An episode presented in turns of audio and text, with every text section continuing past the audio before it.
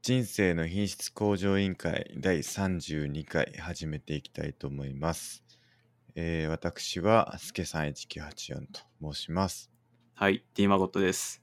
はい。えー、で、一応その自己紹介を毎回挟んだらいいんじゃないかっていう話があったので、軽く何ですか、何を、どういうふうなことをやってるかぐらいを毎回入れたいなと思います。で、えー、私はですね、あの、エンジニア、えー、っと、ソフトウェアのエンジニアをやっている、えー、ですけど、まあ、主に Web 系って言われるような Web アプリケーションみたいなものと、あの、iOS とか Android、まあ、そういうのをつないでアプリにするみたいなソフトウェアの、えー、エンジニアをやっていますと。で、えっ、ー、と、マゴスさんはどうですかねはい、えっ、ー、と、私はエンターテインメント系会社員で、えー、あと、ポッドキャストでは、あの、哲学のことをよく喋ってて、まあ、大学で哲学やってて、あと、プライベートで格闘技もやってて、哲学と格闘技が大好きな人です。はい、そうですね。はい。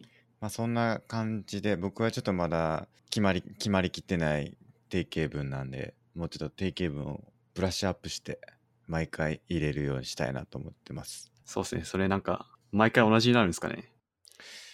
で、いいんかなって思ったりしますけどね、毎回。なんとかのことをやってるすけさんですみたいな感じでもいいんじゃないですかね。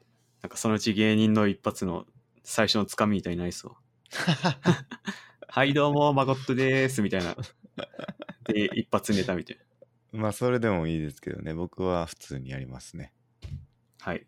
さんは芸人のノリでやってもらって、僕は普通にやると。そうですね、いいネタが思い浮かんだらやります。そうです、ね、はい、はいっていうのはですねあのエンジニア2人ともエンジニアなんじゃないかっていう僕の知り合いの人が結構ソフトウェアエンジニアをやってる人が多いんでまあその関係なんじゃないかっていうふうに思われてたんですけどまあそんなことはなくてマゴさんはまあプログラミングはしないですよねしないっすしないっす、っていう感じなんでまあなんだろうそういう何ですかねまあエンジニアっていうのは結構硬い話とかなんかちょっと小難しい話をしがちっていうのが、まあ、印象としてよくあるんですけど、まあ、そんなことはないということをお伝えして、えー、気楽に聞いていってもらえばなと思います。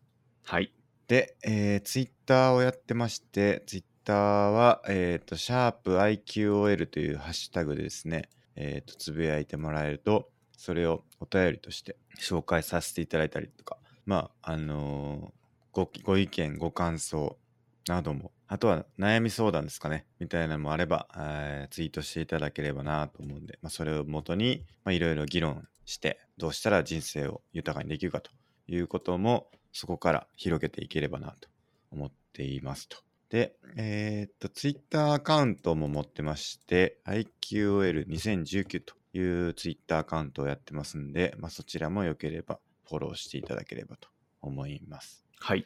で、えー、っと、公式サイトの方が、scrapbox.io スラッシュ IQOL という、えー、公式サイトがあるんで、まあ、そちらもですね、えー、っと、各回の、えー、っと、小ノート、要するに、えっと、何ですかね、詳細情報を載せてるんで、まあ、そちらも見ていただければと思います。そんなところですかね。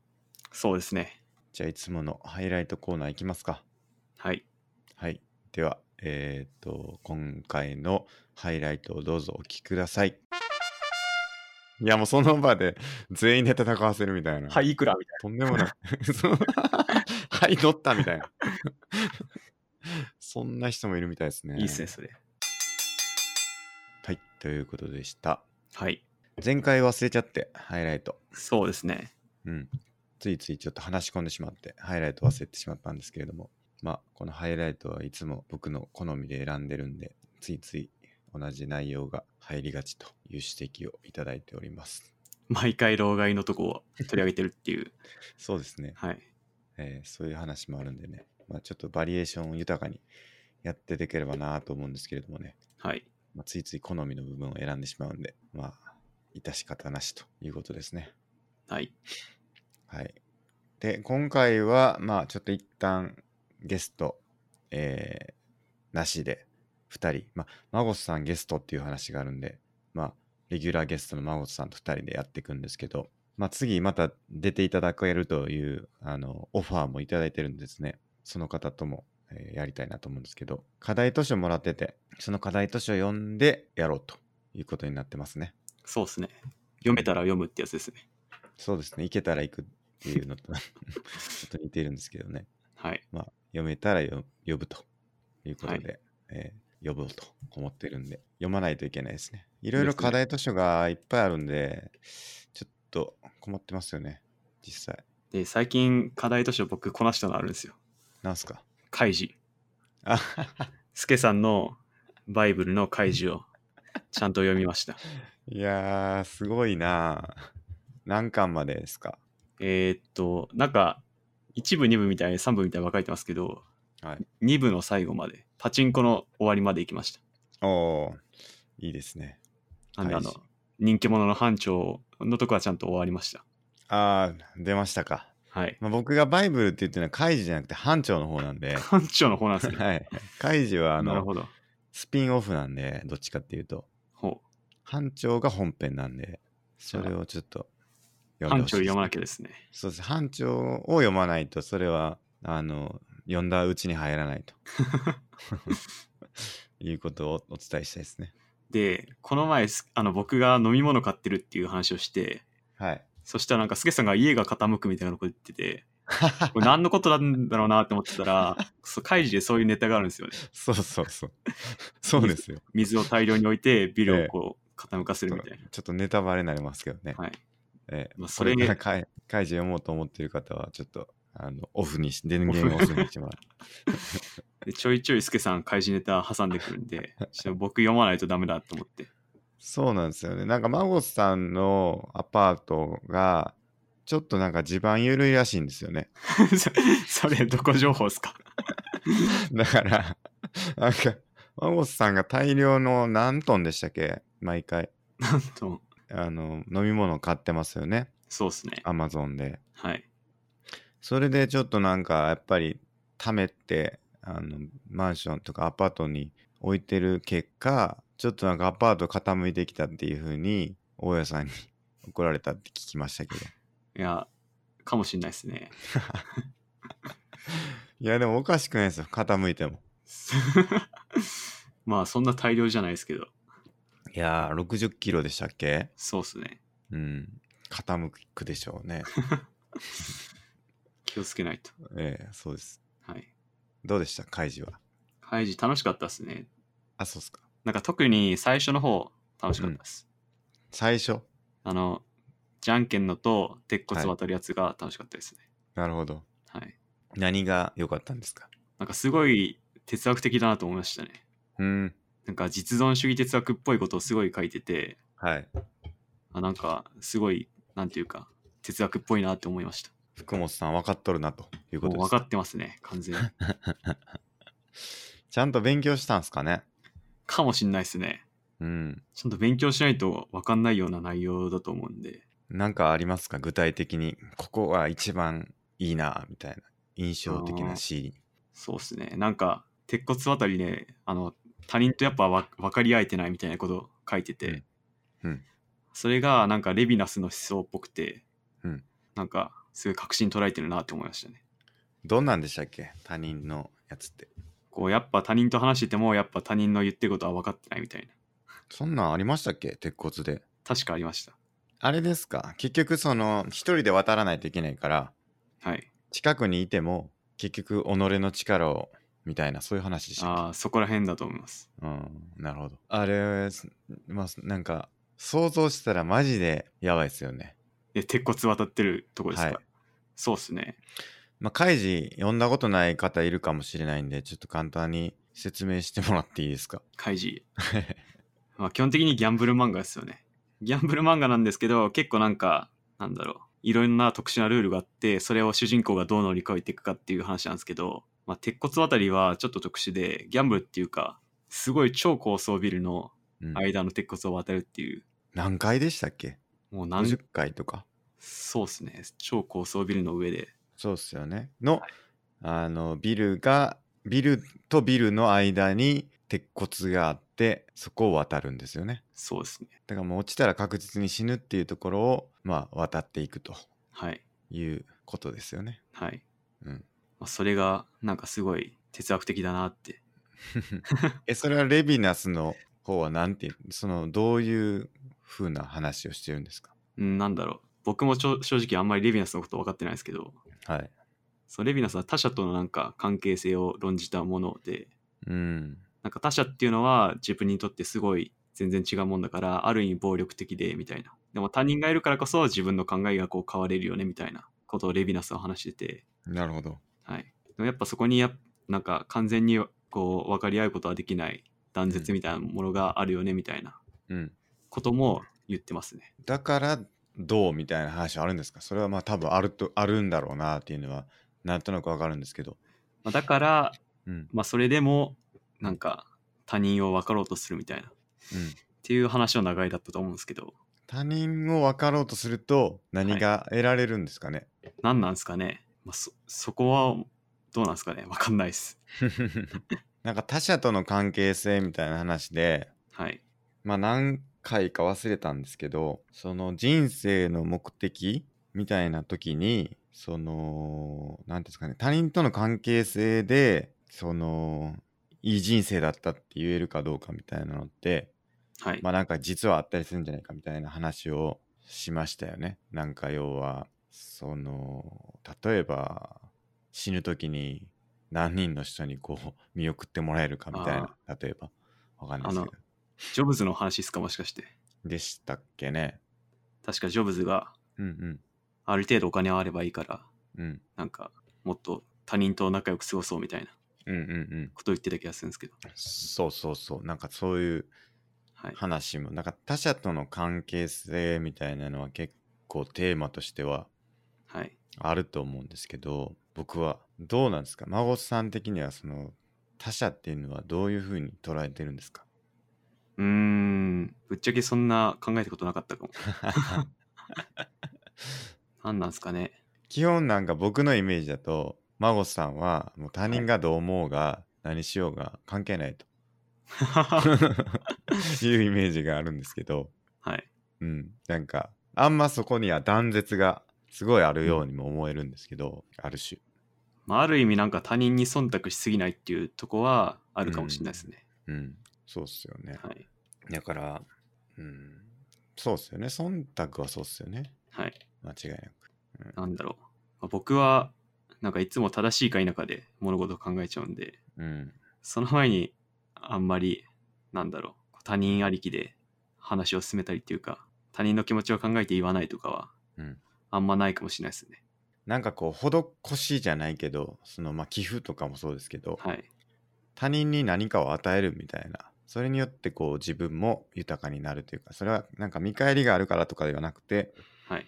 そういう慈悲じゃないですけどそういう心は大切だったりするのかなと思ったりもするんですけど、そうですね。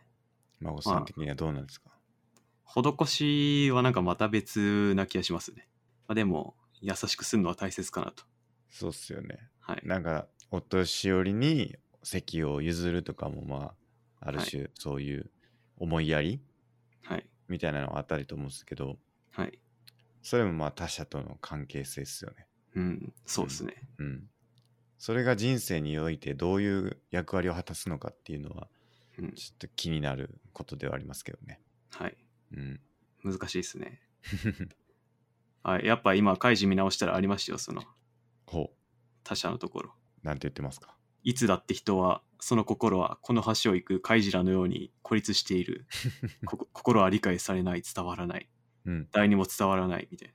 うん時にえそ伝わったようなこと、伝わ伝わったような気になることもあるが、それはただこっちで勝手に相手の心を分かったように想像してるだけみたいはいはいはい。な、ありました。それ、カイジの中ですか。はい。深いな。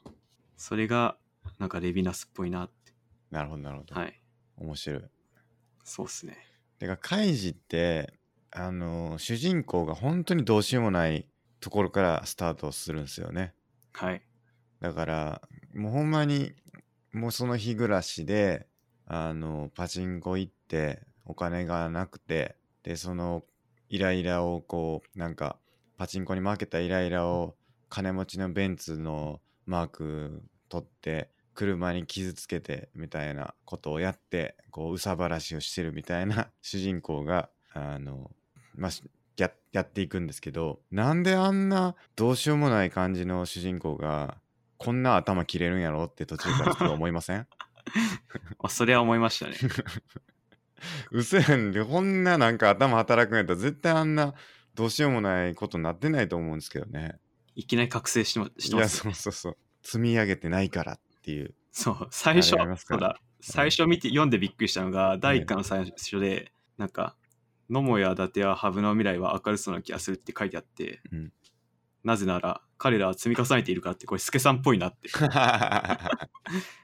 この羽生さんを出してるのもそうだし積み重ねが出してるのも助さんっぽいなってそうですねこっから助さんのバイブルだったっていうことですね、確かにそこから来てるのかもしれないですね僕の人生のあの生き様というか、はいええこれはあのはい助さんいつ最初読んだんですか怪あ獣のカイジ読んだのは受験の前の日ですね大学ほう受験の浪人時代かなはい浪人時代の大学受験の初日と二次試験の初日と2日目の間のあのホテルで読んだんですよ、ほううん近くのブックオフでは買っていきて、あまりにも暇だったんで、はいえーだからそこからですよね僕の人生が始まったのは、なるほどえーそれまではあの色を帯びてなかったのかもしれないですね 灰色の人生だったのかもしれないですけどそうカでイすジと出会うことによって、えーあのでも僕の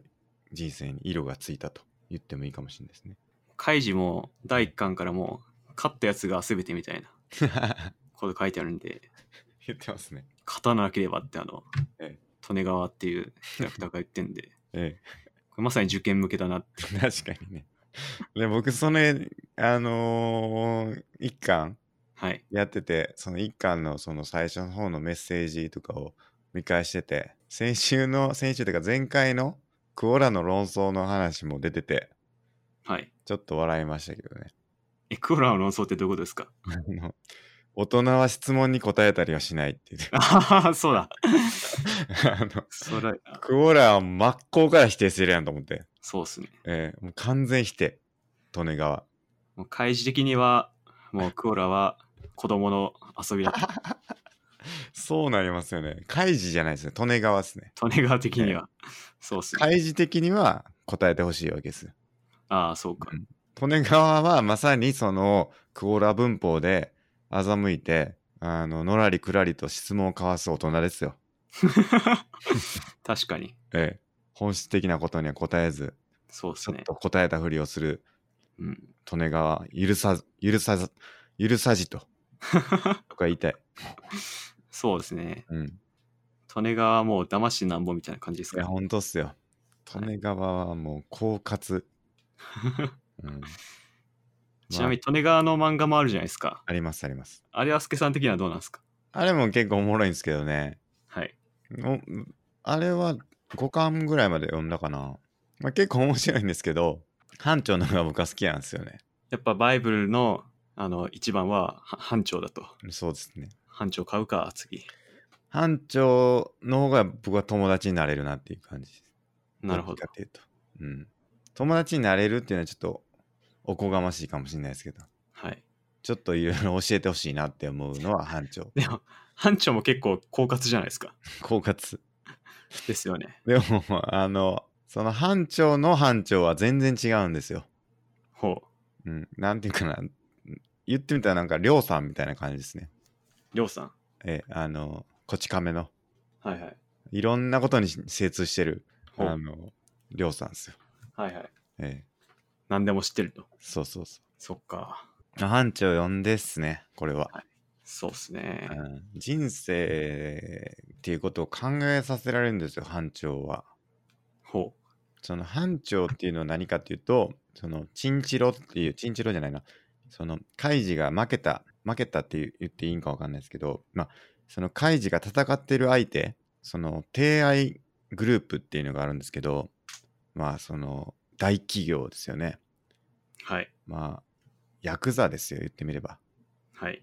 表向きはすごいあの TI コンツェルンみたいな感じですごい大企業を形成してるけどまあ実態はとんでもないヤクザが運営してる会社ですよ言ってみればでそ そこでその人たち向けに対してギャンブルを仕掛けて負けるとその地下労働っていうもう肉体労働を散々やらされるところに送り込まれて借金を返済するっていうあの生活を送らないといけない。でそこで出会うのが班長なんですよね開示が出会う。まあ、班長っていうのはその地下の労働するところで、まあ、グループ作って班員をあのちゃんとこう働かせる。まあ管理者ですよね。班員の管理者である班長。あれ何班でしたっけいい班でしたっけいいだっけなちょっと忘れました。いいか C 班か E だったと思うんですけど、はい E 班の班長。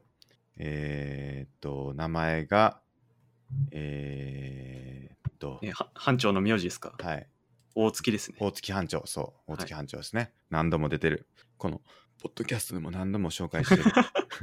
何度も紹介しましたっけ大月ロールの。大月ロールか。大月ロールで有名な大月班長でその大月班長ももうずーっと地下にいてでその地下であの報奨労働報奨みたいなものがあってまあ頑張ったらその頑張って一応その賃金が支払われるんですよねあのまあき基本的には利息の返済とか元元本の返済に充てられるんですけど一応その給与みたいな形で毎月振り込まれるのがいくらでしたっけねえー、 9800円とかでしたっけ確か月そうですね。き9万8000ペリカなんでそうですね。でしたっけそんくらいですね。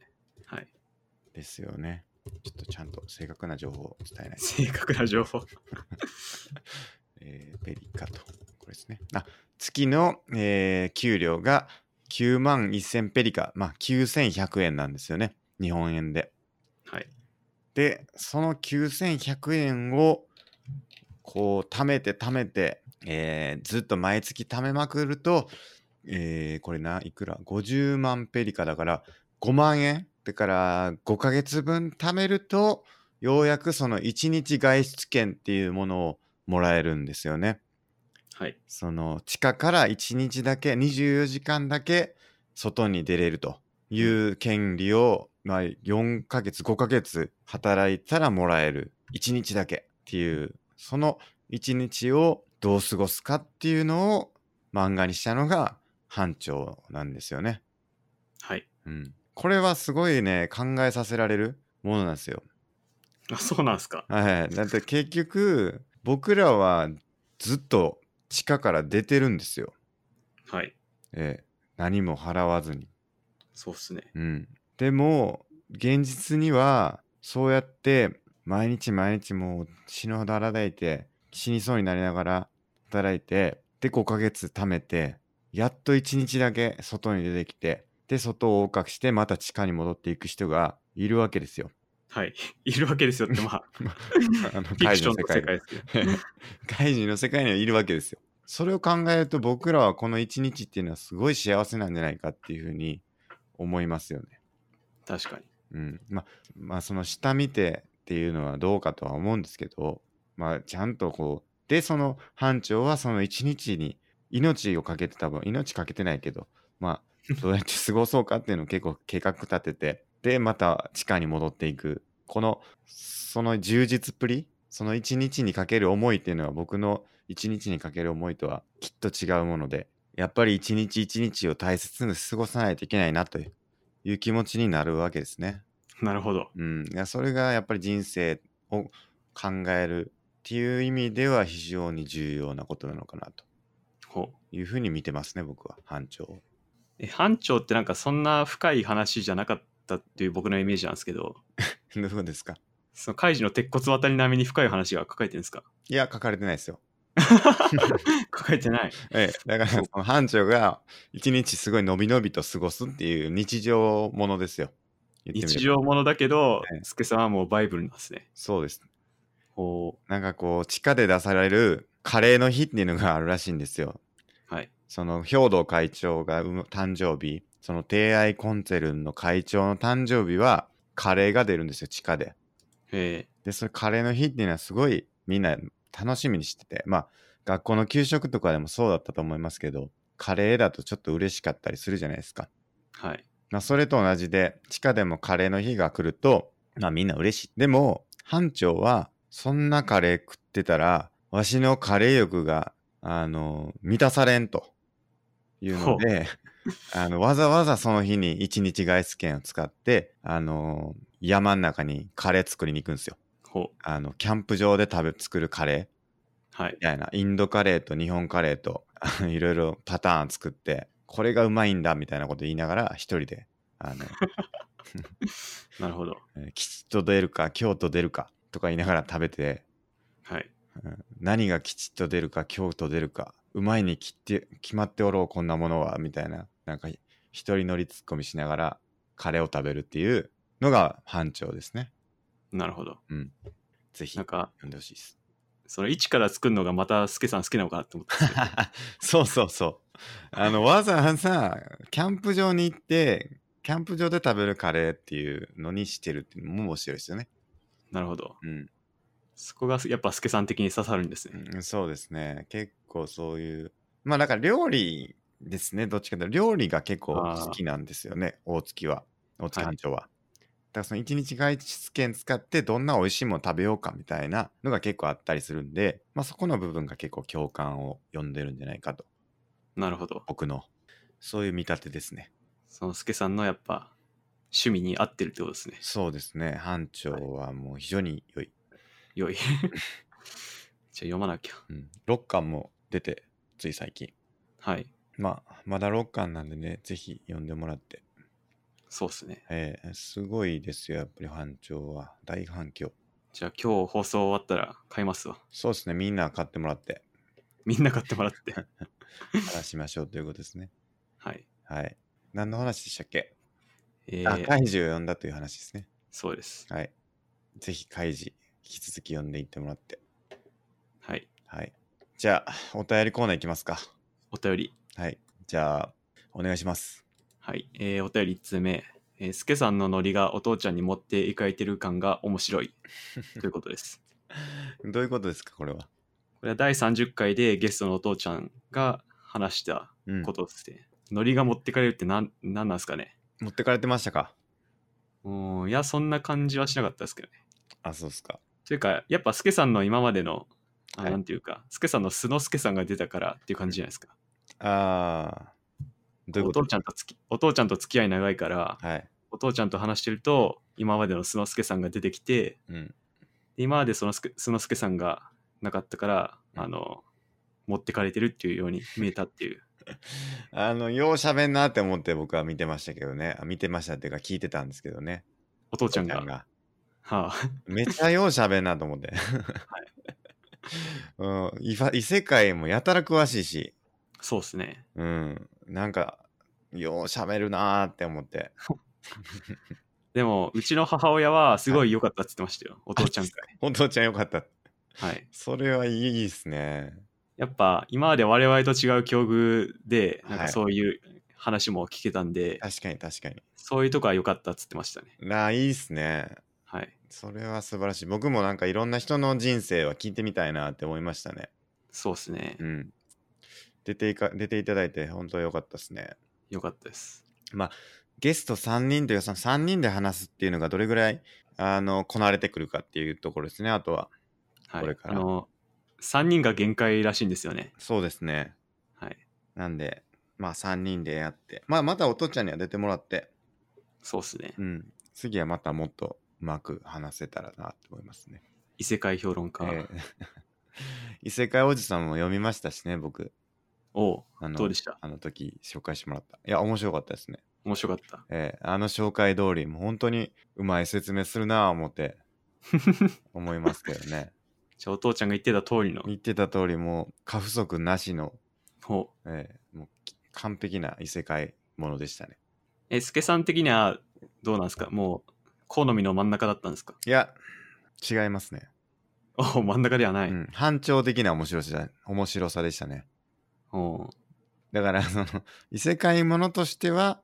好みではないというかちょっと違うんだけれど、好みとしては好きみたいなるほど。な、うん、反調的な面白さがあったんで、うんまあギャグ漫画は僕結構好きなんではい。そういう面白さが良かったですねうん。うんでも、班長並みのバイブルまでにはいかないみたいな。ああまあまだ2巻なんでねはい。こっからの展開次第じゃないですかね。なるほど。うん。でも今まで見た感じ悪くないと。悪くないですね。なるほど。まあ、あのー誘白とかって、誘白書とか、はいはい。なんか、1、2巻とか3巻とかって、すごい、なんていうか、ギャグっぽい感じだったじゃないですか。あ、そうなんですね。でもあ僕な読んでないですよ。あ、そうっすはいか。誘白書もそんな感じで、だんだんなんかシュールというか真面目な感じになって、おどんどん面白くなっていったんで、はいひょっとしたらそういう展開もあるかもしれないですね。異世界おじなさるんほも。ど。はい。だドラゴンボールとかもそうじゃないですか。1、2巻とかってなんかギャグ漫画っていう感じで、はい。徐々にこう真面目路線になっていくっていうか、冒険者になっていくみたいな。うん。があるんで、ひょっとしたら異世界おじさんもそういうドラゴンボールとか、はい。まあ、そういう日本を代表する漫画になるかもしれないですね。なるほど。うん。じゃあ、今後に期待と期いうことで。待ということですね。はい。はい。あとは何かなまあそんなとこですか。はい。はい。まあ、でまた出ていただくんで、まあ今度はノリを持っていかれないようにしたいなと思いますね。あとあれですね、僕編集してめっちゃカットしたんですよ。はい。はい。そうなんですか。えそう。もうね、ふざけすぎなんですよ、お父ちゃんが。そうほんとふざけてるから、そのふざけた感じが、やっぱりその、うちわ乗りにはなっていけないっていうのが僕の中では、やっぱり一定の、あの、良識として持ってる、持っていきたいなと思ってるんで、それがね、ちょっとカットにつながってましたね、結構。なるほど。うん。ふざけてたんで、お父ちゃんが。はい。うん、そこだけですかね。じゃあ、次はふざけないでくださいと。そうですね、それだけお伝えしたいなと思います。はい。はい。次行きましょう。次、じゃあお願いします。はい。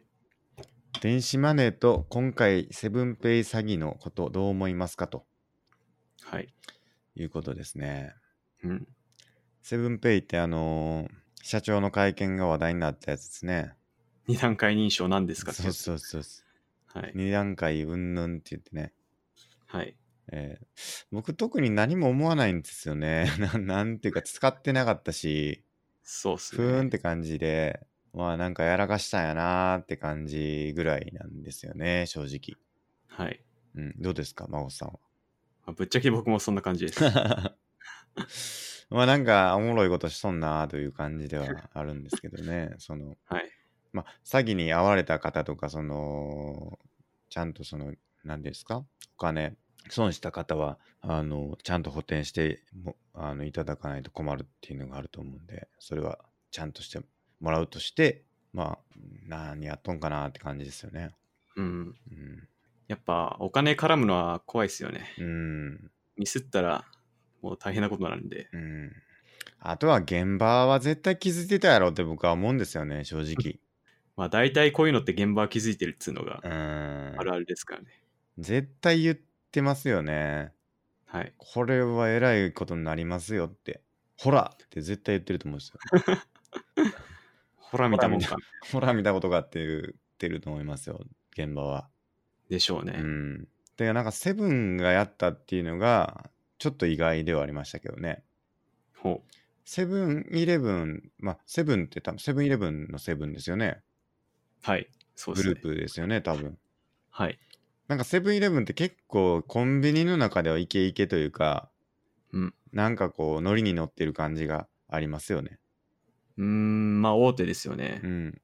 いやなんか商品作りとか、まあそっちには強かったけどみたいな話なのかもしれないんですけど、やっぱなんかローソンとかファミマからは一個頭出てんのかなって感じがあったんですよ、僕の中では。セブン。ああ、はい。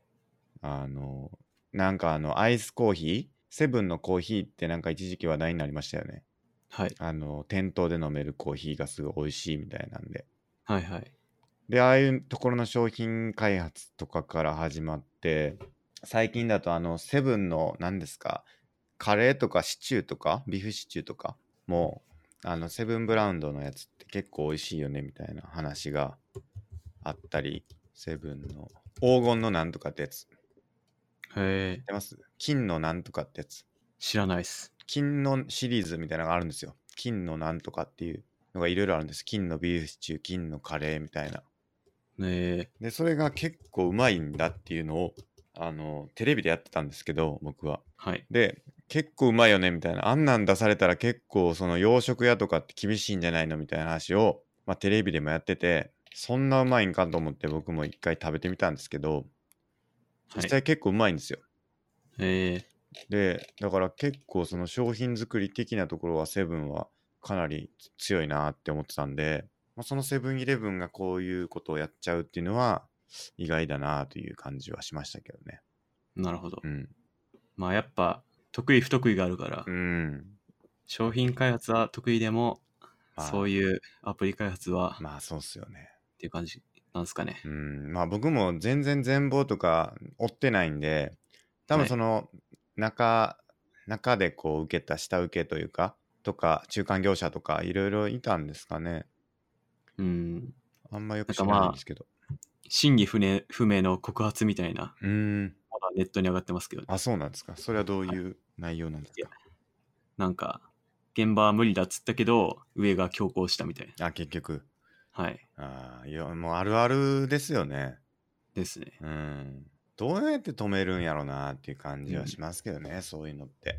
そうですね。やっぱ、プロジェクトをちゃんと理論的に管轄して、うん。スケジュール組み立ってないっていう人がうん。いないんじゃないかなっていう気はしましたね。うん。まあでももうリリース日決まってるみたいな話ですよね。そうですね。うん。デッド決まってる。うんいや、今からその対応入れてたらえ大幅にずれ込むと。もうでもそんなことやる人おらんやろ と。みたいな。はいそんなことやる人おらんから、リリースしてから対応でもええやろみたいなことを 上の人は言うと。いいんですね、みたいな。はい行。きますぜ、ほんまに、みたいな。はい。 で、行ったらもうドーンみたいな感じですね。わかんないけど。まあ正直、ケツ決めるのは誰でもできますからね。うーん。小学生もできるんで、ケツ決めるの は。それをお高い給料をもらってる人がやるのどうなのって思いますけどね。うーん。ちゃんと責任者が理論的にそこは決めないとなっていう気がしますけどね。そうっすね。はい。あとは、その、ケツが決まるのは、まあ、いいとして。まあ、はい。そっから、じゃあそこに、あの、なんていうんですか、フィットさせるためには、どういう機能は最低限必要みたいなとこから、うんじゃあアドオンでどこまでやれんのっていうのは、その、期限との勝負というか、で、はいそはいこで絶対守れない、守れる、そう守らなきゃいけない機能みたいなのを担保するところを最優先にして組み立てていくみたいなことが結構必要っすよね、やっぱりね。そうですね。で、その最低限だけで組み上げても、リリース日オーバーするんやったら、まあもう無理っすよね。 そうですね。無理 です。もうほんまに最低限の機能、もう本当にミニマムのミニマムの機能で、あの、行ってもそれ無理やって言うんだったらもう無理っすよね。うん。まあでも人足してとか、まあ、これ前どっかで言ったかもしれないんですけど、中国とかって、なんか、ないらしいですね、その、そういう概念が。どういう概念ですか工数っていう概念が。ほ う。じゃあどうやってやるんですかあの、言った日が期限になるらしいですよ、マジで。じゃあ、ケツ決めて、これまで、そうおーみたいな。う。明日までにやってくださいって言ったら、やるらしいですよ。マジっすか、ええなんかそうらしいですよ。まあ明日はどうかわかんないですけど、まあマジでその、何日でお願いしますって言ったら、もうややってくるみたいですよ。えー、で、なんかそれそれはもう大量の人とか、そのリソースをもうものすごい当てまくって、完成まで持っていけみたいな力が、とか、あるいはその開発体制とかっていうのがすごい整ってるっていう話を聞きましたね。なるほど。だから日本のその限られたリソースの中でものを開発するっていうのとはちょっと常識が違うみたいなことを聞いたことがあってうん。それはちょっと見てみたいなっていうそのまあその深セン深センとかって結構主流主流というかすごい言われるじゃないですかよくはいは深い。セン行ってきましたみたいな話とかもう深センの開発も全然違うわみたいなとかうん話はよく聞くんで。もう、むちゃくちゃ働くっつうのは聞いたことありますうんね。だからその参考体制とかも引いてるんでしょうね。なんか工場みたいな。ひょっとした多ら。分、あと、やっぱそれ、まさにバブル期の日本みたいな感じで、うん。中国景気もいいから、はいはいはい。みんな働く記憶もあって、はいはい。そういう国全体でそういう雰囲気があるのかもしれないですけそうどっ、すよね。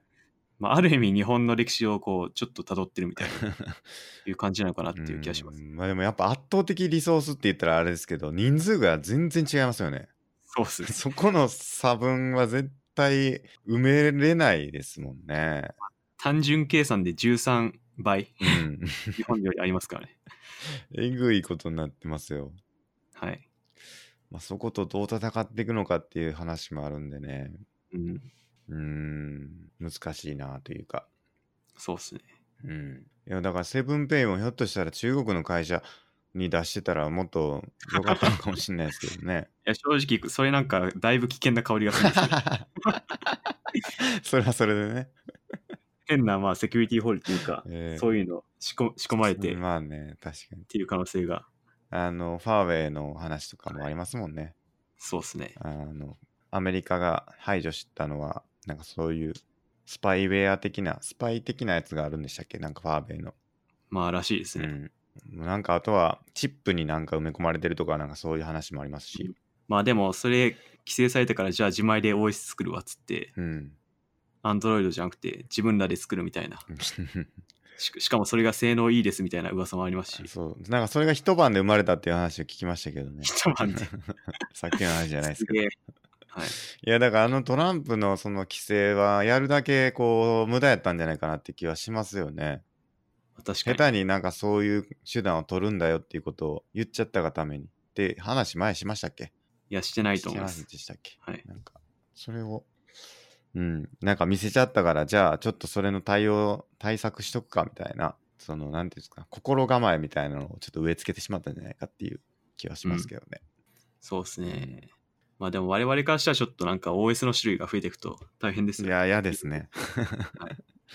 やめてほしい。ですよね。えー、もう絶対嫌。エンジニアならえではの。ー 絶対やめてみ たいな。それかもエンジンに、あの、お任せですよね。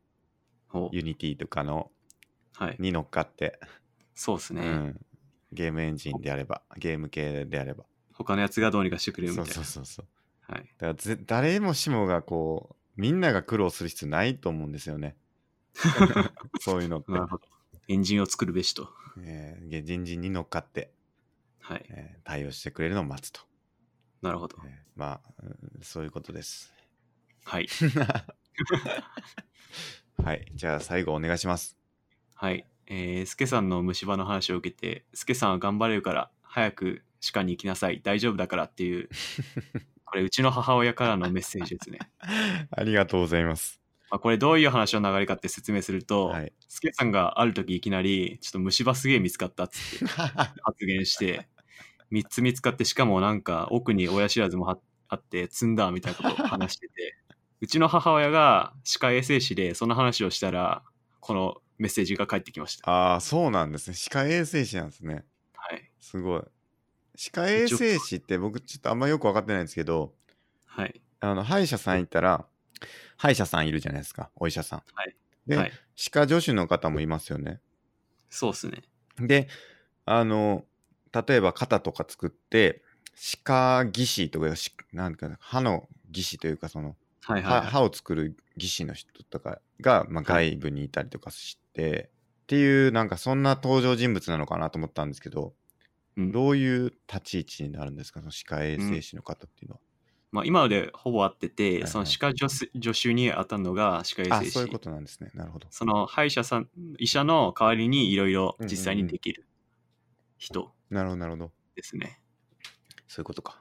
はい。いや、ちょっともうちょっと説明しとくと、いきなり虫は3つ見つかったんじゃないんですよ。まあ、見つかったんですけど。あ の先週かな、焼肉食べてたんですよね。はい。で、焼肉食べて、終わり、焼肉終わりでガムをもらったんで、ガムを食べてたんですよ。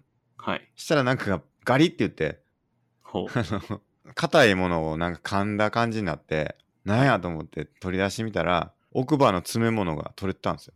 ほええ、でそれが取れててなんかぽっかり穴が開いててもうこれえらいこっちゃと思って歯医者さんに行ったんですよねう。なるほど。でそしたらそもそもそのあの取れたのはその詰め物の下が虫歯になっててそれがちょっとなんか緩んでるそのうん要は、まあその裏あその詰め物の土台になる部分があの虫歯になってるからそのグラグラしちゃうからそれで取れちゃったとうんいうのが1本見つかったのとで反対側のなんか2本もちょっと歯がちょっと来とると虫歯来とるというので3本見つかったと。なるほど。うん。なんかね、ちょっとよくわかんないんですけどね、あの前にその虫歯の処理をしてくれた、詰め物をつけてくれたお医者さんの対応がまずかったんじゃないかみたいなことをちょっと言ってましたね。歯医者なさるんがほど。なんかね、そのプラスチックの白い詰め物を僕はやってもらったんですよ。はい。うん。それが、なんかこう、詰め物の部分が L 字型になってると。ちょっとこれ、あの、図示しないとちょっとよくわかんないと思うんですけど、歯に対してこう、なんですか、かぶさりの形が、なんか L 字型になってると、その、L の、その、ど、なんていうんですかな、あの、切れ目というか、その、アームの、なんていうんですか、接点みたいなところが、まあ結構弱くなりがちらしいんですよ。うん。だから、そういう形で詰め物をするときは、あの、し白い詰め物じゃなくて、銀歯というかその鉄金属の詰め物にしないと、さすがにちょっと強度が厳しいっていうのがあるから、本当はそうすべきだったんですよね、みたいなことを言われたんですよね。ほう。うん。まあなんかそれが本当なのかよくなわかんないんですけどね。まあ、それを母親に言ったら、はい。医者はなんか前の処置をディスるのはダメだっつってましたよ。 それは思ってても医者として言っちゃダメだって言ってましまあだからその前の処置がまずいとは言わなかったんですけど、た。はい。あの、L 字の場合はそうした方が本当はいいんですよね、みたいな。あだあ、かじゃらあディ、スってるわけじゃないんですよね。なんかこう。ちゃんと気遣いオブラートはあったんですね。あ、もちろんもちろんもちろん。はいあの、前のやつほんとクソみたいな、そういうことは言ってないん で。全然大丈夫ですその前のお医者さんもすごいいいお医者さんで、はい。あの、僕も家の近くだったんでよく行ってたんですけど、まあすごいいい先生だったんでね。まあ、いい先生というかその話しぶりが、なんていうかな、話しやすいから、まあ処置もいいのかっていうとちょっとわかんないんですけどね。はい。うん、まあそれは歯医者さんによらずに多分みんなそうだと思うんですけどうん優。しい先生がいい先生なのかうん、うん、ちょっとまあこれ、はい、調べたら出てくるんですけど、今、歯医者の数ってコンビニより多いらしいんですよ。えそうなんすか確か。すごっなんで、あの、すごい客の取り合いになってて、うんそういうセールストークとかも、ある意はいは味い生き残りをかけた一要素になってるんで、はい はいスケさんが、まあ、のそっちに乗せられた可能性もゼロではないかなって今今思いました。あー確かになはい。いやーね歯医者って難しいあのこのまま行きますかはい。で、メインテーマが、何ですか、えー今日のメインテーマは今日はそれで歯です。歯歯。人生には歯が命と歯が命。なんかありましたそういう CM 芸能人は歯が 命。そうそうそう 結構前っすよね、流行かなり前、古いなあ、多分。多分僕は生まれて前、芸能人は歯が命だったな。いつだろあの、出てくる写真が古い。う。何年に、あの、流行語大賞になってましたっけ東幹久。 ?1995 年に話題になった。いや僕5歳ですね。 僕は95年だ、11歳はい。ですね。歯は大事ですよということですよね。はい。うん。だからそれをちょっと話しましょうとはい。いうことですけども。はい。マゴスさんはどうですか歯は。僕すごい歯、ベストな状態なんですよね。すごい。虫歯ないし、親知らずもないし。っていうか僕、親知らずが生えてこない体質でそういうことあるんですかあります。今、人間進化してて、出た。現在進行形で進化してるんですけど、なんかその話したな。前したかもしれそないなれしましたよね。で、その一つが、歯が少なくなってるなんです よ。まず言ってたわそういえば 親知らずがないんですよね、ないなんで、あの、ゴリゴリ抜いてとか、そういう、えー僕必要ないんですよね。その歯が少ない関係ではい。もう歯がもう歯もすいいってことですか状態がいいってことですか多分関係ない です。あ、でも、歯並びには影響してるかもしれないですね。んあと、さらに、親知らずに比べてもう一本くらい少なくて、え奥歯ちょっと、こう、硬いもんを奥で噛もうとしたら、歯茎でこう噛んじゃって痛いみたいな。ー、あーそれ不便ですねそうですね。なるほどまあ、なんで、その、でも、スケさんみたいにこうゴリゴリ手術する必要はないんで、この点は別にはいはい、嬉しいと思ってますけど、なるほど。虫歯のチェックはしてるんですか毎年やってるんですかそうですね、年に2回くらい、え、そうなんですかはい、してて、へえ。じゃあそこで歯石とかも取ってくれたりとか。あ、そうですね、してますね。あ、じゃあそれがやっぱいいんですね。はい。なるほで、ど。あと、すごいガム噛んでます、僕。へえ。あの、キシリトールのガムとか、はいはいはあの、仕事ずずっとこう、ボトルガム、席に置いて、い。うん。くちゃくちゃ噛んでるんで、それがいいんだ。それはすごいいいらしいですよ。へえ。スケさん、ガムとか噛まないですかあのー、まあたまに噛むんですけどね、ほとんど噛まないです。たまにくらい。うん。へえ。で、そのだから、取れたじゃないですか。はい。奥歯の詰め物が。はい。その前にガムをちょっと噛んでて、別の時に。はい。なんかちょっとパコパコ言うとんなと思ったんですよ。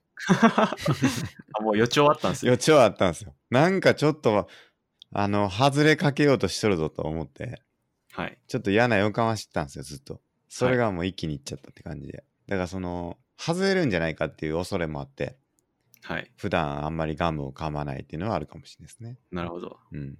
そうか。あでとは、とうとうははい。とうとう外れてしまったと。そうです、そうです。はい。あとは、まあ、健康診断で歯科検診してほしいなって僕思うんですけど、うん。なんでないんですかねうん。いや、僕もやった方がいいと思いますね。絶対やった方がいいですよね。あの、小学校の頃とかありませんでした。うん、あった、ありました、ありました。でもなんか、社会人になってからないですね、確かに。高校までですよね、確あか。、高校までかな、確かに。高校まではあった気がする。うん。で、大学からはなかったかな。うん。うん。なんか、定期的に歯医者さんが来て、チェックしてくれるみたいなのがありましたよね。はい。うん。それがなくなってから、こう、定期検診をしなくなって、うん。それでやられてしまったみたいな部分がありそうですね。うん。絶対やった方がいいですね。うん。ないんで、もう自分で行くしかないですよね。ですね。で多分大体メンテナンスしてくれてはい。あの歯きれいにしてくれて、はい。まあ、行くと意外にこう気持ちいいというか、うんあの歯きれいになってあよかったよかったっていう気持ちになるんですよね、はい。だから絶対行った方がいいっすよねそうですね。指摘とか取ると、全然こう、感覚が違うんで。 そうだ僕もね確かねそうあの100のリストに 書いてたんですよ、マジですか な,、ええ、なんて書いてたんですか歯医者さんへの定期通院を再開するっていうほのを入れてたんですよだから行かなきゃなと思ってたんですよう。はい。それがもう次元爆弾爆発するのが早か ったということですよね。先に行ってしまったとはい。いうことで、まあこれは段ですね。だ結果的に は。えそれ失敗じゃないですか。 結果的には。行くことにはなったんで、はい再開することにはなったんで。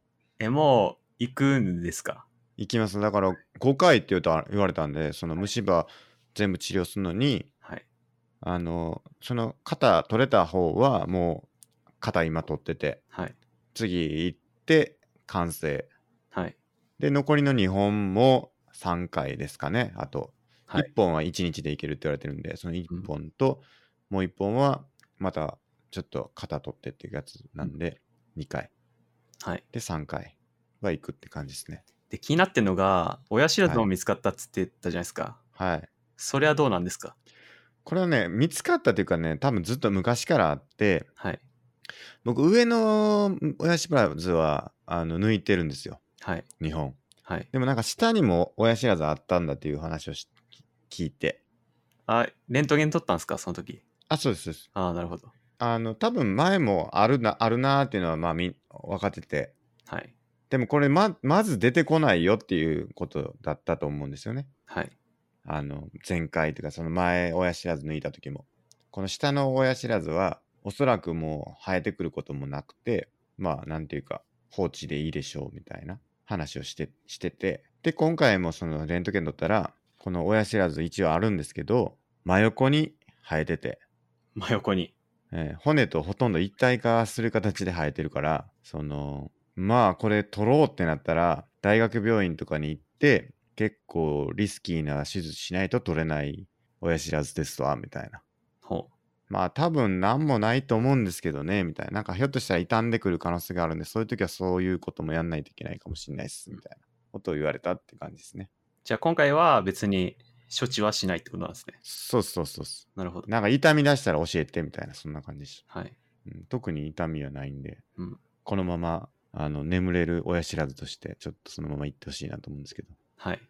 えそれ良かったですね。えいやそうそうそうだから抜かないととかそ処置しないとって感じじゃなかったですねはい。であと僕は歯に関して言うとあの前歯折ってるってしたなししましたっ けその話いや、それは初耳ですね。え本当っすかはい。前歯一回折ってるんですよほう、なんでこれはあのホッケーやってて大学時代ですかいやーあれだあそうですね大学かな大学時代ですねはい。うん。あの、ゲームセンターのホッケーですね。ゲームセンターの エアホあッケのーあるありますよね、エアホッケー、ね。ありますあります。あれですよ。あれをやってて、はい。で、あれやってて、はい。どうやどうやって折れたと思いますえ、吹っ飛んできたんじゃないですかと思うじゃないですか。はい。大体みんなそう言うんですけど、はい。全然違って、はい。あのー、ホッケーのあの丸いやつが、はい。あの真ん中に止まったんですよね。真ん中に、はい。ええ。で真ん中止まったら、それを打つのに前のめりになる必要ありますよね。なりますね。 ねえ、で、それ思いっきりバーンってやったときに、はい台で思いっきりバーンって打って、 折れた折れたんですよ。勢い余って顔、勢い、勢い余って、あの、なんか、粉と、粉があるぞってなって、はい。しばらくそのままプレイしたんだけど、はい知ってたんですけど、なんか台の上に粉があるってなって、はい。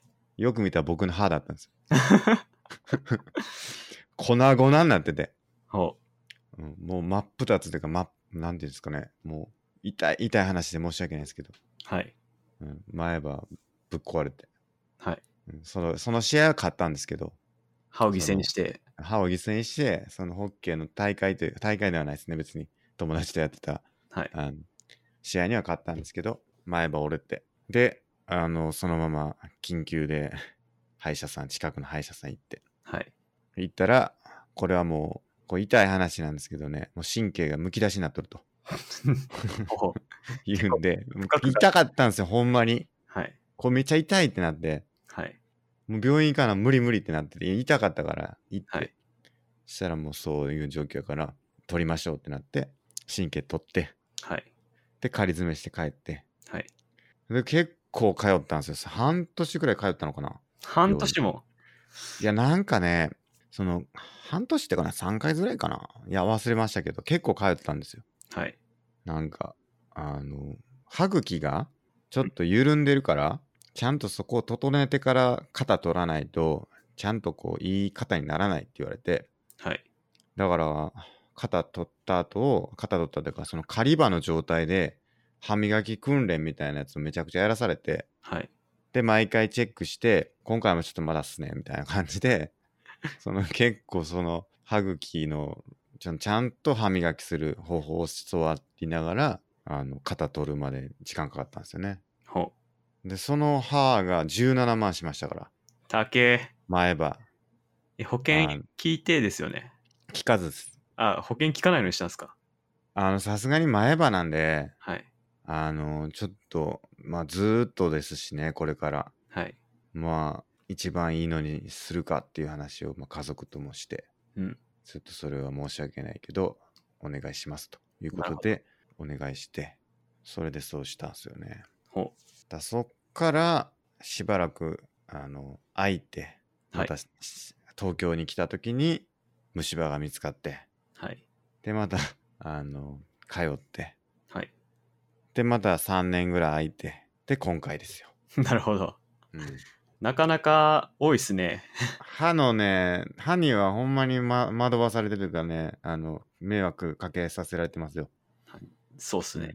うん。どうしたらいいんかなっていうのはありますけどね。うん。歯磨きめっちゃちゃんとやってるんですけどね。え、夜、朝、夜とかですか朝と夜ですね。昼はちょっと会社でできてないんですけど、はい。やった方がいいのかなやってます会社でも。僕はか、昼はやってないですね。ですよね。はい。いや、僕も朝と夜にやって、で、フロスやってないんですよね。うん。やってます僕やってますね。朝夜。朝はやってないです、夜。あ、夜、レンタルフロス。はい。めんどくさくないですかめんどくさいですけど、まあ、結構たくさんある寝る前のルーティンのうちの一つになってるんで、すごいなどんなルーティンなんでしたっけ、まずシャワー入って、ね、なんだろう、歯磨いて、顔に化粧水つけて、すごい。まあ、いろいろ体に薬塗ったりしてとか、その中でフロスも一つ。すげえな僕のルーティンは、風呂入ったら、上がって、歯磨きして、ルーティンにはなってないなはい。寝る前に歯磨きをするって感じやな。なるほど。うん。だから、1年ぐらい前からずっと歯磨きながら足のストレッチするっていうのは、はい。ずっと続いてますね。そういえば、ルーティンで言えば。柔軟にはなってないんですけど。はい。うん。だからフロスがもっとめんどくさくなかったらいいのになって思いますけど。あ、フロスはダイソーのがめっちゃいいです。ダイソダイソーの100均のダイソー。ー、どんなんですかなんか普通のデンタルフロスなんですけど、僕いろんなの使ったんですけど、はい。なんか僕結構歯のこう間がみちっと隙間がなくて、はい、ちょっとフロスの太いと全然入んないんですけど、はい。なんかダイソーのデンタルフロスはすごい細くて、はい。こうサクッと入ってうーん。使いやすいんですよね。すげえ。これかなカバの絵描いてるやつですかカバの絵、うんカバの絵なかった気がするけどな。たまごっちみたいなやつですかああ、そうっす。透明の丸いやつ。はいはいはい。なるほど。僕はもう逆に結構隙間空いてますねみたいなこと言われる。ああ、それもよろしくないっすね。うん。なんか場合によっては歯周病でこう歯茎がこう、そうそうそうそう。はい。なんで、ちょっと歯の状態はかなり良くないということですね。やっぱこう、は歯茎のマッサージみたいにもなるんで、うん。フロス、フロスが。多分僕のやるかやっやらたなな方。がいいっす。やらななとは思ってるんですよ。はい。めんどくさいんですよ。いかんせん。今回を機に。 うんそうですね。はいあと、銀歯って古いって話を見たことがあって、うん。なんかこれちょっと貼りましたけど、はい、なんか虫歯治療を先進国で銀歯やってるのは日本だけだみたいな話があって、なるほど。なこれが本当なのかどうなんだろうなっていうのがあるんですよね。金歯は確かに最近見ないっすね。あ、そうっすなんか。か他の人がこう口の中見て、銀歯の人ってあんまいない気がするんですよね。そうっすか。だから大体みんなセラミックの白いやつじゃないですか。ああ、そっか。い、はい。や、だからそれが良くないよって話だったんですよ、今回の先生。あ銀歯だと。銀歯とは言ってなかったかもしれないですけど、あ、はい。そのプラスチックのやつだとちょっと強度が足りないよっていうことを言ってたんですよね。はい。だから何が本当なのかちょっと全然分からへんなって思って。なるほど。で、しかも、なんか、歯ってセカンドオピニオンとか難しくないですかそうっすね。もうなんかいきなり削り始め始めちゃうんで、はいちょちょみたいな、ちょっと待ってみたいな、ないじゃないですか。はい。削らんといてみたいな、うんちょっと他でも見てもらうんでみたいな、うんできないからなんかこういいんかなと思ってこのこの人信じてこの戻ってこうへんこの歯 に傷つけていいんかなっていつも思うんですよね、はい。思います思いませんってか治療したことないから思わないかもしれないですけど、まあ確かに最初の一歩が大事かもしれないですね。うん、結構がっつり削ってくるんですよはい。い行くそこまでっていう感じ で結構行くんですよあの歯はい。削りがその舌でこうちょっと触ったりとかすると、はいめちゃなくなってるやんっていうくらいなくなってるんですよはい。だからで生えてくるわけじゃないからなんか誰を信じれるんかなっていうのは結構大事だと思うんですけど、うん。結構もう一期一会ですよねうんまあ、そんななんか何個も何個もあいみつ取ってあの私だったらこうしますよみたいなことをやってじゃああなたにしましょうみたいなことないっすもんじゃあ最初の一歩でもう信じれるとこを調べていくしかないかもしれないですね。うーんそこをどう見つけるかっていう問題は結構難しいですよね。まあそれこそうちの母親経由でいいとこ紹介はできますよ。ちょっと遅かったなぁ。ワンワンテンポ。そうですね。もう治療始めちゃったから。そうですね。もうそれかもう放い棄 や、ありして、がとうございますね。もう 放棄して違うとこ行っちゃう。もうだって、ロックオンですからは、あの歯医者って。基本的に次の予約を毎回抑えさせられますから、変えるっていう発想がなかなか難しいというか。それも歯医者の生き残り戦略かもしれないですね。うんそうそっしすたよらねもう唾をつけて、 そうそうそう。他のところに行かせないみたいな。うん。で、それで何回も来させるみたいうん。なんかもっと引っ越しみたいにできるといいですけどねな。。あいろんな業者に見積もり取ってもらっあ。いいてっ。すね、それサービス作りますか。うちだったらこういう治療方針でいきますね、みたいな。こう、駅と、なんか、治療の希望とかを入れたらもう、あいみつを自動に取ってくれるサイトみたいな。いや、引っ越しとかって、孫さん、やったことありますよねあ。ります。どうでしたいや、僕そういうなんか、あいみつのサイトとに行かないで、もう一つだけに決めても、交渉してパワッと決めちゃったんで。それ、まずいっすねそ。う。てか、めんどくさくて、正直。わかりますけど。なんか、ネットで見てたんですけど、一つこのサイトで入れたら、もう山ほど電話かかってきて、大変みたいな。そう。もう全然違いますよ、でも、そう値段。そうあの、すごいっすから、あの、業界。そう引っだ越し業界。あの、1個で、僕もつい最近引っ越した時は、はいもう5個ぐらいかな、あいみつ取って、はい。したら 2, か2個目に来る人は、大体前の人がどう言いましたかっていうのからスタートする。なるほど。で、どんどんどんどん下がっていって、あの、最後のチャンスくださいみたいな感じで、電話も後でかかかってきて、その1回、その、上回れた人たちがもう1回かけてきて、はい。あ、ちょっと、なんとかさんの方がいい金額だったんで、みたいなのを言ったりして。うんしたら、なんか、あの、午前中は絶対無理って言ってたのを、午前中にもします、みたいな、かなりこう、交渉してくれて、いやー、でもさすがにちょっとなー、この10万超えたらなー、みたいな。最初なんかはもっといっぱいあったのが、じゃあ9万円にします、みた いな。すごいもう、ガンガン下げてくるやん、みたいなあ、。そうなんです。感じなんですよね。まあだからこそその業界としてブラックになってるっていう側面もあるんで、はい。必ずしもこう顧客側がどんどんどんどん値下げをすればいいかというとちょっと違うと思うんですけど、まあでもそういう感じですよなる引ほっ越しとか。ちょっとよくブラックあとはなんかブラックのは話よく聞くじゃないですか、引っ越しの。い、いやそうなんですえよ。なんか、だからお金払わないとちょっと幸せくんのかなと思っちゃって、もうささっと決めちゃってましたね。いやもう引っ越しこそもうピンキリですよ値段 が。やばい。はい。あとはなんか慣れてる人だと全員同じタイミングで呼ぶらしいですよ。と言いますと、どういうことなんて思うんですけど、僕そこまでやるのすごいなと思うんですけチャどッ、トルームにシャ招待とかするんですかい やじゃなくて、あの、見積もり取りに来るんですよ、家に。家まで家に来るんです。あの、大体そうですよ。あの、部屋の様子見てあ、マジっすかあの、そうそう、荷物の数とか、え部屋の大きさとか見て、あ、じゃあこれだったらこれぐらいですね、みたいな感じで見積もりしてくれるんですけど、うんそれは大体その30分ぐらいで、一社30分ぐらいで呼ぶんですけーど、はい、その30分を全員同じ時間に して、全員鉢合わせるっていう、ああ、いいっすね、それ。うん、そういうのやる人もいますよみたいなことを引っ越し業者の人言ってましたね。競り、オークション形式。整理整理。いやもうその場で全員で戦わせるみたいな。はい、いくらみたいとんでもない。 そうはい、乗ったみたいな。 そんな人もいるみたいですね。な。いいっすね、。それ。すごいですよ。だからどんどんどんどん下がっていくわけですよね。はい。こっちでやらなくていいから楽ですよね。うんまあでもやられた方はどうなんだっていうのはありますけど。黙ってれば価格が決まるっていうね、そうそうそう。あとなんか、いろいろつけてくれたりねあ、ーしますよね。サービスみたいな。サービス、はいサービス、付帯サービスでもう勝負する。だから結局、引っ越してもう単価決まっちゃってるから、はもう、あの、トラックと人件費と、はい。でもうだから、最低の原価が決まってるから、それ以上はもう下げれないわけですよね。そうっすね。で、その金額って大体どこも一緒らしいんですよ。ほまあ、そりゃそうですう。けど。はい。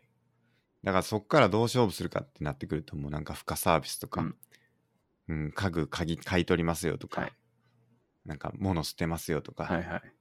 梱包材どうしますよとかなんかそういうところに勝負しだします、うんなるほど。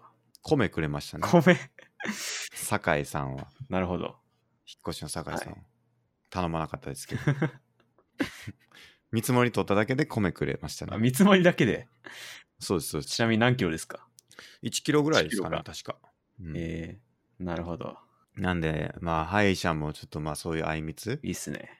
じゃないですけどねまあなんか病気ってでもそういう側面いると思うんですよね。まあそこまでやられないよねっていうその結局医者の数に対して患者さんの数が圧倒的に多いから、うん。うん、全部そんなんできないよっていう話で。まあでも、歯医者だけ爆裂してるんで、数が。うん。まあ確かに。はい。確かに。患者の数に対して歯医者の方が多多ければ、そうっすそね。ういうのでもいいかもしれないですね。はい確かに。わかんないもんな。てか、もっと連携してくれよって思いますもんね、病院って。どういう連携ですかいや、だから結局僕とかも総合病院行ってるのに、はい他の科で診療した結果が全くシェアされてないとか、生かされてないとか、はいはい。全然あるんで、うんそういうのは全部統一してほしいですよね。そうっすね。うん。まあ、それこそマイナンバーとかでうまくそうそう。できたらいいですけどね。そうそう。だって、レントゲン取ったしみたいな話じゃない ですか。前取ったみたいな。前取ったわみたいな。血液検査もしたわみたいな。はい。あるじゃないですか。ありますねそう。いうの全部連携してくれよって思うんですけどね。確かに。うん。あれはどう、まあ、あとずっと神ですしね。紙、そうですね。えー、なんかデータ神やけど、はい。どうすんねんって話ですけ確かに。ど。うん。歯。あとは、何ですか歯に関しては。やっぱガム結構効果あると思うんですよね。なるほど。なんで、スケさんももう明日から、まあ、歯ガが歯が大丈夫であれば、はい。まあ、キシリトールとか歯にいいガムを買って、はいはい。ぜひ仕事中くちゃくちゃ噛んでいただければやりますか。やってください。あの、ボトルガムですね。そうです。はいはい。やろう。僕、つい食べ過ぎちゃうんですけど。何個ぐらい食うんですか一日。 1日。いやー、でも僕10個くらい食ってるかもな。え、一回ずつ吐き出すんですかまあ、1回食べて、1個食べて、ある程度食べて、こう、もういいやって思ったら、ペッて出して、で、ある程度時間経って、また、あ、食べたいなって思ったら、また食べてみたいな。 じゃあ、一個一個していくんですかどんどんどんどんこう、塊にして大きくしていくわけじゃ ないんですかいや、そんなことしないです。します。 いや、なんか、ガムってどんどんどんどんでかくなるじゃないですか。えあの、追加で食べてたら。え、すきさん追加派なんですか追加するときはよくありますよ。マジっすかえ僕追加嫌ですね。えあ、そうですか。なんか味がなくなったのに、この味があるのがこう混ざるのがちょっと中途半端な味なのが嫌で、確かに確か新しいのだけでこう始めたみたいに。 なるほど。な。はい僕はなんかあの、塊がでかくなって、こう、歯応えが出てくるのが結構好きなんで すよ。じゃあ今度スケさん仕事始めたら、ある程度からなんか口もごもごし始めて、口の中にでかい何かが入ってるぞみたいな。あの、めっちゃでかなまりますよね。いや、僕 そこまで追加したことないんでわかんないです。あの、板ガムとかあるじゃないですか。はいはい。あれとかを3枚とか4枚とか、はい5枚とか食べていくと、はい。ものすごい大きさになるんですよ。なりますね。もう、で、しめちゃくちゃ顎痛くなるん ですよ。やっぱり。噛み応えがすごすぎて。はい。で、しかもなんか、それを一気に食べると、5枚ぐらい一気に。はい。味の持ちが全然違う気がしますね。ああ、長い、長く感じるというか、まあ当然な、5倍ってことはない、もっと長いように感じます。なるほど。うん。まあ、単純計算でそうですよね。 そうそう。なんか、ガムで言うと、星新一のアジラジオっていう短編小説があって、はい。知ってますいやー、知らないです。星新一ってまあ SF 作家ではい。短編をやるんですけど、そのアジラジオっていうのは、そのなんか奥歯の奥に、その味覚を操作する、なんか機械が入ってて、ほ基本的にその無味無臭のガムを噛むんですけど、う。はい。そこからそのラジオみたいにいろんな味がこう配信されてえ楽しめるみたいな世界観を描いたやつなんですけど、ー、はい。結構面白い、え僕はー、結構好きな、なんかぜ、ひ読んでみてください。それと似てるかもしれないですけど、なんはか、味、水に味がつくコップってあるらしいですね。い、へなんか、味、普通の、なんか、普通の水でも、そのコップで飲めば、なんとか味になるみたいな、え、へえ。あるらしいっすよ。それはどういうあれなんですか匂いなんですかね匂いですね、多分。うん。なんで、無限に、普通の水が、あるみたいな、はいはいはいらしいっす。味って結構ごまかされますからね、そうっす意外に。なんか、目閉じて食べたら分かんないとかよく言いますよね。えはいはい。目と鼻閉じてというか、目と鼻をつまんで食べたら、はい。もう全く区別つかないとかって言いますよね。なんかかき氷のシロップも全部同じなんでしたっけああ、そうっすよね。はい確か。全部同じ味なんですよね。でも、その、味覚やら、 あし見た見た目で見た目で変わってるっていう、騙されてると。はい。うん、その、僕はでも、あれですね。はい。ブルーハワイが好き ですね。なるほど。やっぱメロンよりかはブルーハワイ。おうイチゴよりかはブルーハワイ。その料理が好きなスケさん的にはどうなんですかはいその見た目も含めてやっぱ料理だなって思ってるんですかああ、それは結構いい質問ですね。ほ大事ですね、見た目うは見。た目大事。はい。あの、聞く目で楽しむみたいなのはかなり重要な要素だと思いますね。うん。うん。なんていうのかな。最終なんか味ってそこまで変わらないってこともあると思うんですよね。ほう結構その演出とか、はい。まあ、見た目もそうですし、どう提供するかっていう、そのサーブ、はい。店員さんのサービスとか、あの、なんなんていうんですかね、その、あの、気持ちよさというか、はい。うん。だからそういうのが、なんかこう、料理を楽しむという体験においては全部大事なんじゃないかと僕は思いますうね。ん。なんか、味が良くてもなんかすんげえ汚いとこで食ったら、 なんかちょっとなーっていうはい。感じなんですよね。なるほど。うん。じゃあ全部込みで料理だと。込み込みっすね。なるほど。ええ深い僕はですけどね。はい。うん。確かに。どうですかうーん。まあ言われてみれば影響してんのかなって思いますね。うん。僕そんな料理とか詳しくないし、味覚もそんないいわけじゃないと思ってますけど。うん。まあ、でもそういうのあんのかなとは思いました。まあなんか料理を楽しむっていう、そのなんか、なんか、なんですか、ディズニーランドに行くとか、はい。みたいなのとなんかって結構近いと思うんですけど、うん僕の中では。はい。その体験全部、てかディズニーランドとかもあの、ディズニーランドにディズニーいなかったら多分、誰も行かないと思うんですね。ほう。どうですかね。ディズニーランドにディズニーがいなかったら、ディズニランドだったら、どうですかっていーう。ランドランドだったらもう 何もないですね。もう味しないじゃないですか、それ。 ディズニーランドからディズニー取ったら何も残んないですよ。もうゼロですよ、それ。そう。だからそれと一緒ですよ。なるほど。うん。そういうことなんです よ。なんとなく分かったような分かんない。そういうことですね。 そういうことが。うん、何でしたっけなんでしたっけああ、そうか。ガガムの話ですねガムはい。 そういうことですね。まあだから、ガム食べようぜってことですね。そうです、ガム。うんそうですね。あとなんだろうな、ガム。ガム以外なんだろうな。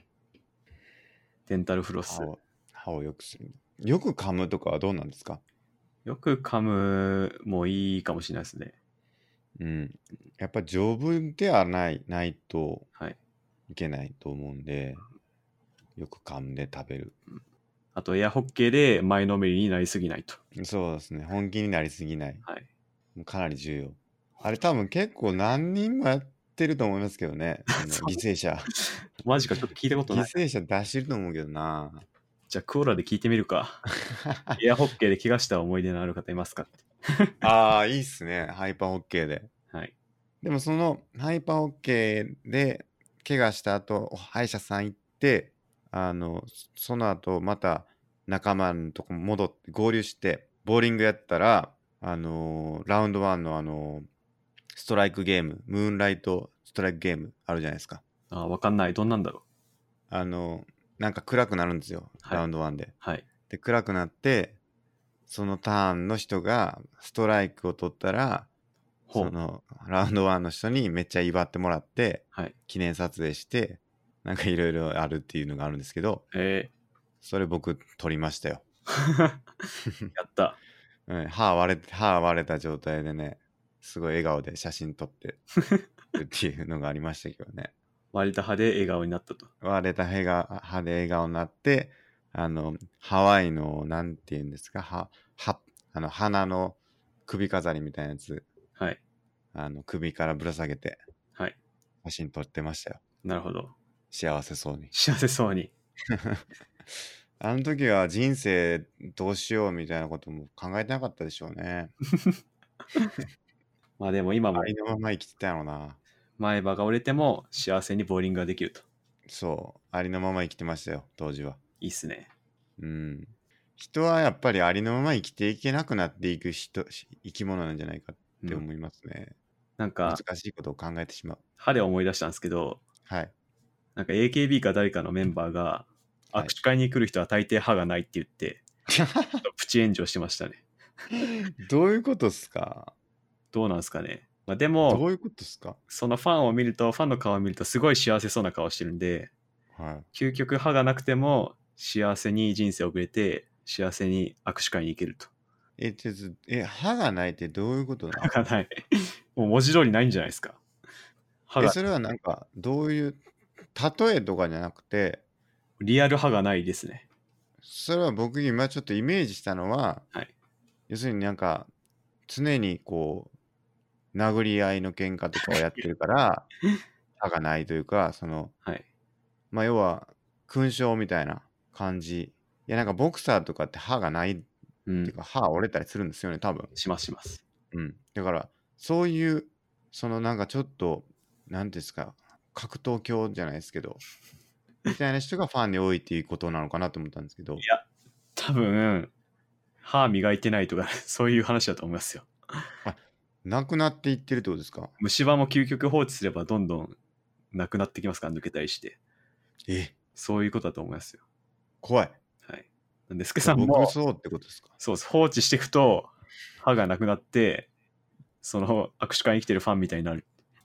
まあ握手会に来てるファンっていうのはちょっと誤解があると思います けど語弊があると思いますけど歯はなくしたくないっすねえそうですね。ー、うんあー、調べたら出てきました。ちょっと待ってくださいなんでこんなに歯がない人たちが集まるんだろうと発言したみたいな。 入りましたね、怖いですけどね僕のイメージというかそのどっちかというと歯医者にヤンキーってい金うかがあるなら握手会をしたい。そういうことそういうことかもしれないです。なるほど CD を買う前に歯医者に行くという選択肢はないのかまあ、あと、海外とかよく歯歯並びで足元見られるっていうのはよく聞きますね。へ特にアメリカとか、みんな結構強制してるじゃないですか。なんかアメリカの子え供。はいはいはいあれは歯並びがこの社会的な地位を表してるみたいうな、ーいんう考えがあるから、結構重要っていうなるほどらしいですね。なんか最近は結構その子供の時にはい。いろいろやるというかその何ですかそれ歯の矯正とかじゃなくて、はいなんかこう1歳とか2歳とかの時に何かをやると、はい。なんか歯並びが良くなるみたいなのがあるらしいですね。まあ、よく言うのは、確か、あの、乳歯をちゃんと抜くときに早く抜かないと、はいはい、永久歯が変に生えてくるみたいな。ああ、ははいい、っていうのはなんかたまに聞いたような。はいあとやっぱ今人間はこれまた進化で顎が細くなってるんですけどはい。はい。それに対してまだ歯が普通に昔の状態のまま生えてくるから、うんうんうんあの、スケさんのあの親知らずもそうだと思うんですけど変に生えてきてうんなんでこう歯並びがおかしくなるっていううんうんうん話も確かありますよね。確かに。なんか、顎が細くなってるからっていうのは聞いたことありますね。だから、だから、その1歳とか2歳の時に、はい顎をちょっと大きくするみたいはないことをやるらしいんですよね。なるほど。なんか、それはそんな大大それた、大それた、あの、あれではないらしいんですけど、はいそれをやると、すごいまっすぐちゃんと生えてくるっていううんのがあるらしいでなする。ほど。うん、僕も聞いた話なんで、あんまよく知らないですけど。なんか僕も結構歯並びいい方なんですけどはい。なんか結構乳歯はスパンスパン抜いてたかもしれないですね。抜いてるとどうですかペンチで抜いてあますかの家でなんか糸パチンそうです。スケさん、乳歯ってどうやって抜いて ましたいや、なんか普通にポロって取れましポた。 ロ、ポロ待ちでした。ポロ待ちでしたね。ええ僕、グラグラってきたらそうで。すね、僕んちはもうなんかグラグラってきたら、デンタルフロスみたいな糸を歯にこう巻いて、親がパコって引っ張るみたいな。抜くんすそうかです。へえ。結構その恐怖の思い出が今も残ってるんですけど、痛そ、そううなんめでちゃくちゃ。でもまあ、まあ母親のさ、 そう。それこそ母親の医学的な知識かもしれないですけど、早く抜いた方がいいみたいな。だって、ぐらってちょっと来たぐらいで行くんですよまねあ、。ある程度頃合いを見て、僕はなんか、あの、歯をこう揺らすのが結構好きでしたね。あ抜けそうって思いながら、クイックイックイって抜 やるのは結構好きでしたね。ーじゃあ、それでポロ待ちだったわけですね。そうですね。はい。えー、抜いた方がいいんだ。確か。うん。はい。あとは何ですかね、歯。歯は、舌、舌とかはどうなんですか舌は、あの、ちゃんとした器具で、舌磨きっていうのかな。やった方がいいらしいですね。いやってますや、僕やってないです。なんか、結構そこに何て言うんですかはい。苔みたいなのがあるってそうっすね言いますよね。それが匂いの元になってるみたいなそう。ですよね。聞いたことがあります。なんで、それもした方がいいらしいですね。うん。はい。やったことないな。はい。なんかん、なところですかその舌を磨くやつも確か100均売ってるん で、へえ、それも買っといた方がいいかもしれないです。確かに確かに。はい。歯に関してはそんな感じですかね。そうですね。うん。はい。じゃあ、今回はそんなところですか。はい。じゃあ、はあの、虫歯の進捗あったら教えてください。い。そうですね。それまた100のリストに書いとくんで。はい。はい。ではでは、本日もありがとうございましたありが。とうございました。